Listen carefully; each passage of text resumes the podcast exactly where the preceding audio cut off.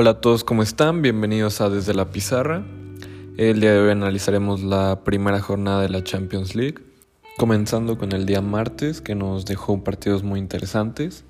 Empezó toda la jornada con el Juventus Dinamo de Kiev. La verdad es que fue un partido que para el equipo italiano no se le complicó para nada a pesar de todas las ausencias, incluyendo la de Cristiano Ronaldo no se le complicó bastante, un doblete de Morata logró que consiguieran la victoria, es una victoria muy importante ya que lo, lo hacen de visitantes y no creo que tengan mayor complicación para clasificarse, como ya lo habían comentado.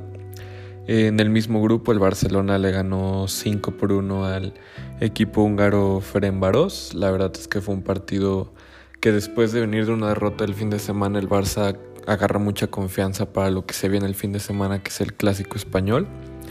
Eh, fue un buen partido por parte del equipo culé. Lo que más se puede sobresalir es que Ansu Fati y Pedri anotaron estos dos juveniles que lo están haciendo de forma increíble. La verdad juegan de manera, de manera increíble, le están dando mucha juventud al Barcelona. También Dembélé logró entrar de cambio y anotar. Estas son unas noticias excelentes para el Barcelona porque estos jóvenes agarran mucha confianza si lo ven únicamente Ansu Fati se está postulando como titular indiscutible. Pedri está agarrando mucha confianza, tiene mucho fútbol, tiene mucho desequilibrio, es un jugador bastante bueno y la verdad es que anotar goles y es su primer gol con el club y hacerlo en Champions le va a generar muchísima confianza a este juvenil. Eh, por el, en el mismo partido, en al minuto 68, eh, expulsaban a Piqué. Esto la verdad me parece una jugada innecesaria ya que el Barça tenía controlado el partido, tenía ganado el partido y en una descolgada del equipo húngaro en, una en un contragolpe bien expulsado Piqué. El problema es que el siguiente partido del Barcelona en Champions es contra la Juventus, prácticamente para definirse quién clasificará primero, para lo cual sin duda va a ser una baja en la defensa muy importante para el Barcelona, si de por sí el equipo culé la temporada pasada y esta temporada no se han sentido tan bien en, la parte defensiva, eh, pues ahora con esta baja por expulsión de Piqué, veremos quién es el que toma el orden en la defensa. Y por el otro lado, el de equipo italiano, Cristiano Ronaldo el día de hoy volvió a dar positivo por COVID.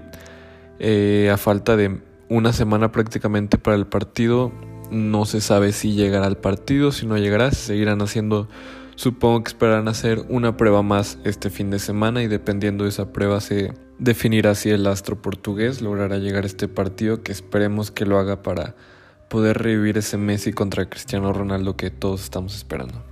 Ese mismo día se disputó el partidazo del Paris Saint Germain contra el Manchester United. La verdad es que fue un muy buen partido, muy dinámico. El equipo inglés se lleva la victoria con un golazo de Rashford en los últimos minutos. Eh, el primer gol del Manchester fue un gol de penal, el cual se repitió porque Keylor no estaba bien colocado en la línea, lo cual estoy completamente de acuerdo. Luego el gol del París es un autogol, pero a pesar de eso el París tuvo muchas oportunidades antes del empate y después del empate para anotar. La defensa del Manchester estuvo muy bien, Juan Bissaka estuvo muy bien, De Gea tuvo un gran partido. Pero en la parte final, antes de que cayera el gol del Manchester, el equipo inglés fue el único que estuvo atacando. La verdad es que tuvo el control del partido y tuvo bastantes oportunidades para concretar el 2-1. Llegó hasta el minuto 88 y pues una victoria dura para el subcampeón de Europa, ya que Leipzig le ganó 2 por 0 al Istanbul. Esto dejándolos pues atrás eh, de estos que son los dos principales rivales en el grupo y se le complica al París ya que este era el partido contra el rival más fuerte del grupo y era en casa que se esperaría una victoria o al menos sacar puntos de este partido, pero veremos cómo se, se desempeña el equipo de Tuchel en los demás partidos. Le tocará visitar al Manchester, le tocará visitar al Leipzig y obligatoriamente tendrá que sacar buenos puntos de esas visitas para poder clasificarse en este complicado grupo. El Chelsea se enfrentó al Sevilla, que si bien quedaron 0-0, la verdad es que Siento que fue un partido bastante entretenido, bastante dinámico. Ambos equipos también tuvieron mucha llegada. Se notó que al final, en los tramos finales del partido, ningún equipo quería arriesgar, firmaban el 0-0. Eh, no es un mal resultado para ambos equipos, ya que se postulan claramente para clasificar en este grupo. Igual y mejor es el resultado para el Sevilla, ya que el partido se disputó en Inglaterra. Pero fue un buen partido, buenas sensaciones. Kai Havertz está jugando cada vez mejor. Sí, ya hace su debut en Champions con el Chelsea. Y buen, está tomando buen rumbo el equipo de Frank Lampard después de ese mal fin de semana que tuvieron en la Premier League. El día miércoles eh, hubo un muy buen partido entre el Manchester City y el Porto. El City se impuso 3 por 1, pero el Porto hizo un muy buen partido. Fue ganando el partido por los primeros momentos de, del encuentro, pero lamentablemente unos golazos por parte del equipo del City le dieron la vuelta al marcador. La verdad es que fue un muy buen partido, buenas sensaciones por parte del Porto a pesar de que perdieron. El partido fue en Inglaterra, era muy complicado sacar puntos, pero se llevan buenas sensaciones. El Atalanta sigue goleando, no importa la competencia que sea, 4 por 0 contra el Midland. La verdad es que el Atalanta poco a poco se empieza a consolidar como un rival bastante complicado y bastante incómodo por su facilidad de hacer goles y sin duda se postula para tener una muy muy buena Champions. El Liverpool logró un buen resultado, 1 por 0 contra el Ajax en Holanda, lo cual si no se fue un partido muy brillante por parte de los dos, la verdad es que se logró un muy buen resultado. El Inter de Antonio Conte empató 2 por 2 en Italia contra el Borussia Mönchengladbach. La verdad es que fue un muy buen partido, muy dinámico, muchos goles. Eh, y el Borussia tenía la ventaja 2 por 1 antes de que se acabara el encuentro.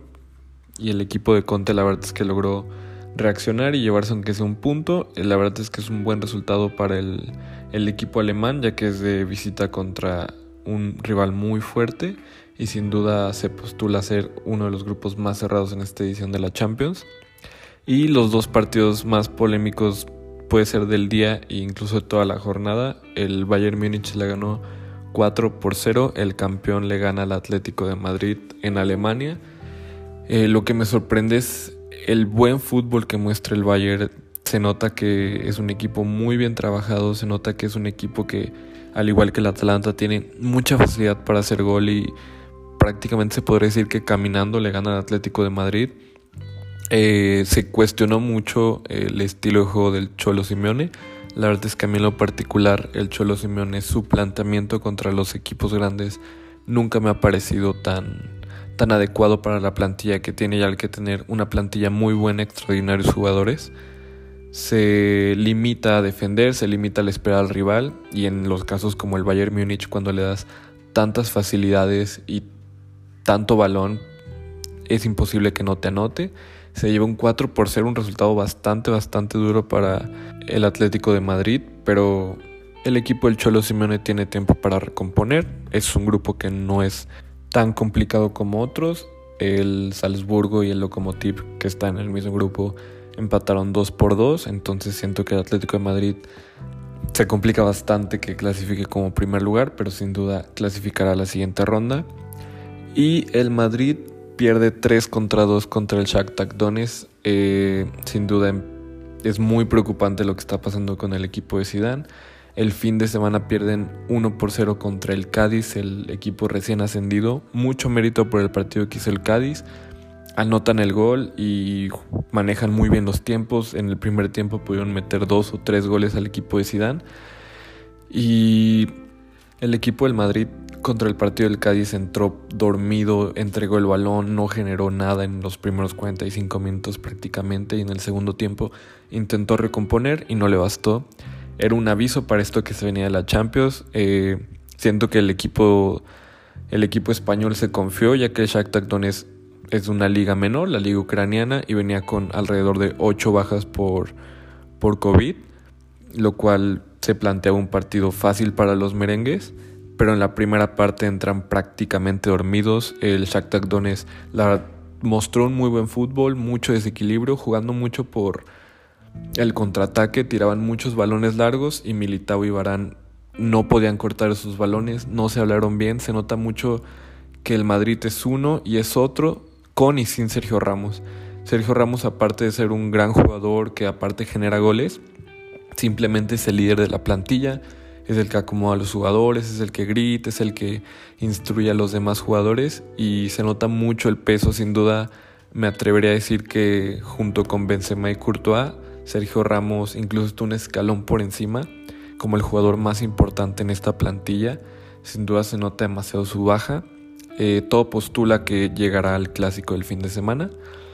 Pero enfocándonos en este partido, sin duda Barán y Militao el primer tiempo fueron un desastre, no pudieron parar a los brasileños del Shakhtar Donetsk y en la parte de arriba no hay desequilibrio. Eh, estaba pensando sin duda en el clásico, por lo cual sentó a Benzema, sentó a Vinicius, entró con Marco Asensio, Luka Jovic y Rodrigo. Eh, los tres, la verdad es que tuvieron un partido bastante complicado por la falta de balón, por la falta de, ataque del Madrid. Marco Asensio, las jugadas que tuvo, intentó desequilibrar, intentó generar un poco de peligro, pero estaba bastante solo. Igual Rodrigo, los balones que tenía intentaba desequilibrar, intentaba llevarse a uno o dos jugadores, pero no tenía mucho balón tampoco. Y perdido en el campo, lamentablemente es un delantero que se ha cuestionado bastante, pero no le llegan balones. Y así tengas al mejor o al peor delantero, si no le pones balones no generará ningún peligro. El Madrid se va 3 por 0 al medio tiempo. Me parece impresionante que después del 1-0, después del 2-0 el equipo no reacciona, incluso después del 3-0 no reaccione. Es hasta el medio tiempo que el Madrid entra más enchufado, el Madrid hace cambios, llega un golazo de Luka Modric y se empieza a meter al partido, empieza a tener más, más que con ganas que con fútbol, el Madrid empieza a atacar. Porque la idea clara del fútbol sigue sin notarse, sigue sin verse a qué juega el equipo de Zidane. Un buen gol de Vinicius Jr. que tarda 13 segundos en meter el gol, en lo que entra y mete el gol y el Madrid 3 por 12 y atacando y atacando y atacando, pero repito, con muchas ganas, mucha actitud, ahora sí se notaba un poco más la actitud y las ganas, pero sin estilo de juego, sin saber a qué jugaba, tenía el balón y no sabía qué hacer, el Shakhtar Donetsk se echó para atrás, era un excelente resultado así fuera 3-0, 3-2, 3-1, incluso el empate hubiera sido un gran resultado para el Shakhtar Donetsk, y llega un gol de Fede Valverde que se anula por fuera de lugar, un claro fuera de lugar de Vinicius que estaba obstruyendo la visión del portero del equipo ucraniano. Y una bastante, bastante dura derrota para el equipo del Madrid. Y ahora se está comentando mucho si se complica la clasificación y claro que se complica la clasificación ya que en el grupo hay otros tres rivales muy fuertes y este es una derrota en casa. Pierdes los tres puntos en casa y ahora te tocará ir a Ucrania, ir a Italia, ir a Alemania a visitar a rivales muy duros que se defienden bastante bien y el Madrid le cuesta bastante hacer gol, entonces es una combinación bastante peligrosa para el equipo de Zidane que sin duda tendrá que mejorar bastante si es que piensa aspirar a seguir en este torneo tan importante que es la Champions League. La siguiente semana le tocará visitar al Borussia.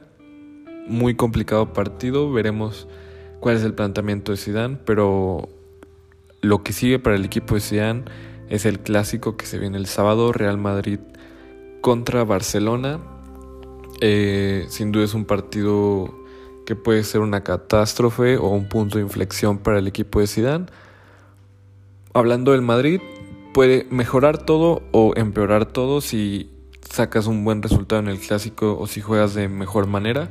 El equipo se motiva, se viene arriba y de ahí puede ser un gran parte aguas de la temporada y el cómo el equipo de Sean puede mejorar su estilo de juego e incluso sus ganas, pero si se puede venir una derrota abultada en cualquier caso, sin duda se estaría comentando la la continuidad de Zidane que pues por el momento y a lo largo de esta temporada y al final de la pasada no se le ve mucho estilo de juego. Lo rescatable o el cómo se puede defender Zidane es que sus dos máximos generadores de fútbol, que es Hazard y Odegaard, se encuentran lesionados. Hazard no se ha podido recuperar al 100% de la primera lesión que tuvo del tobillo contra el Paris Saint Germain en Champions la temporada pasada.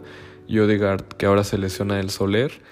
Esos dos jugadores sin duda aportarían muchísimo fútbol al, al equipo de Zidane, pero lamentablemente ahora no los tiene. Verá, vamos a ver cómo, cómo se plantea para ir al Camp Nou.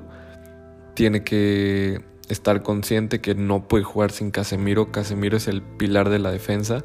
Va a tener ahora Sergio Ramos que tienen que estar más atentos en defensa y jugar el clásico como, como lo que es, un partido muy importante que puede cambiar el rumbo de la temporada.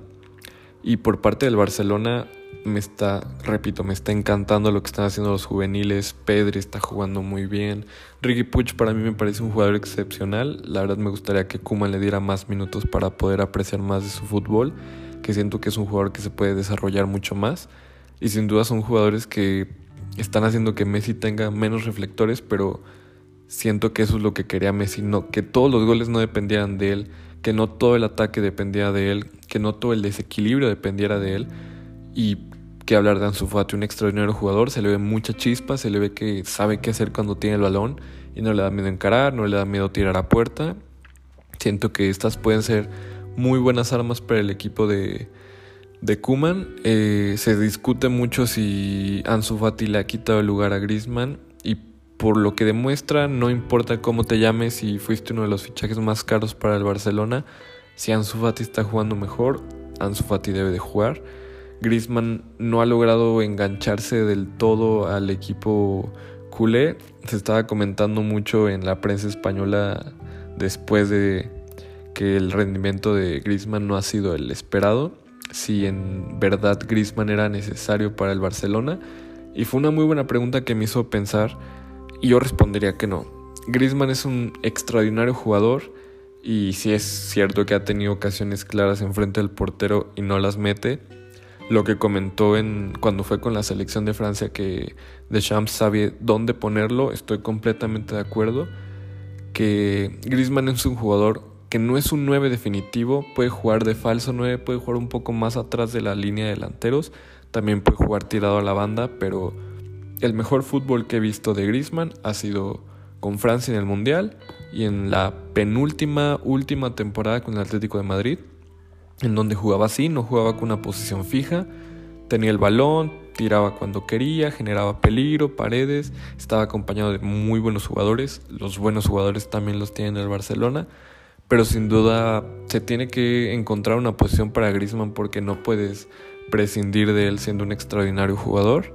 Eh, puntos a favor, Dembélé volvió a jugar, volvió a anotar, la verdad es que esta va a ser una inyección enorme para el jugador francés que ha batallado bastante a lo largo de su carrera y más a su llegada al Barcelona con las lesiones. Y veremos cómo se plantea plantea Kuman contra el clásico. Eh, sin duda los indiscutibles arriba van a ser obviamente Messi y yo siento que Ansu Fati veremos si se acompaña con Pedri o apuesta por Griezmann y darle la confianza eh, igual los puntos a observar para el Barcelona sería ver igual cómo va a plantear el partido Zidane. Eh, en mi opinión siento que en la delantera del Madrid los titulares indiscutibles tienen que ser Vinicius y Benzema y el Barça tiene que tener cuidado también, así como el Madrid con el desequilibrio de Vinicius y con ese peligro que llegue a generar por las bandas. El Barça tiene una ventaja que el Madrid no tiene un once fijo. Yo siento que es una desventaja ya que mientras más jueguen en conjunto los, los, los 11 jugadores titulares, pues más se van a entender. Obviamente es importante tener rotaciones, tener una buena banca, pero siento que Zidane intenta meter a Jovic y no se termina de entender, mete a Asensio, no se termina de entender. Parece que prácticamente lo único que se siente cómodo jugando siempre es puede ser Vinicius, pero sin duda Benzema. Benzema se siente muy cómodo jugando con la línea de medios, sea Cross, Modric, Casemiro, Valverde, el mismo Odegar. Pero es un clásico y sabemos que todo puede pasar, cualquier cosa puede pasar, no importa cómo vengan los equipos, siempre es un partido distinto y sin duda nos esperará un gran, gran partido de fútbol. Además del clásico, también este fin de semana se vienen muy buenos partidos. Está el Borussia Dortmund contra el Shakhtar 04, un clásico, la verdad se viene un muy, muy buen partido. También el Manchester United contra el Chelsea, la liga inglesa sin duda es la mejor del mundo y tiene extraordinarios jugadores, tiene muchos equipos jugando competencias europeas, lo cual aumenta su nivel.